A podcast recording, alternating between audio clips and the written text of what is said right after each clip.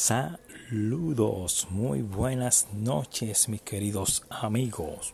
Sabía que en tiempo de pandemia, aquellas personas que estaban superando problemas, ya sea de ansiedad, depresión, alcoholismo o drogadicción, han vuelto para atrás porque han visto derrumbarse todas sus metas sobre aquellos objetivos que estaban puestos. Pero no, así no.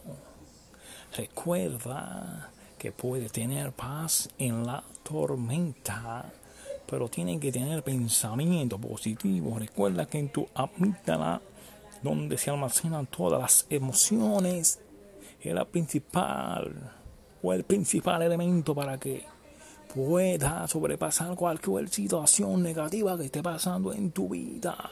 Vive la vida feliz. No te preocupes tanto todo pasará, ten fe en Dios, crear a Dios y a su Hijo Jesucristo para que tenga paz en medio de la tormenta, mundo positivo, mente positiva, cuerpo sano, cero preocupación, cero angustia, porque los problemas son de nosotros, de lo vivo, y tenemos que resolverlo.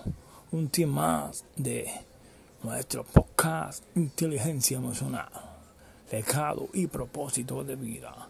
Muy buena noche, mis queridos amigos. Excelente noche. Goodbye.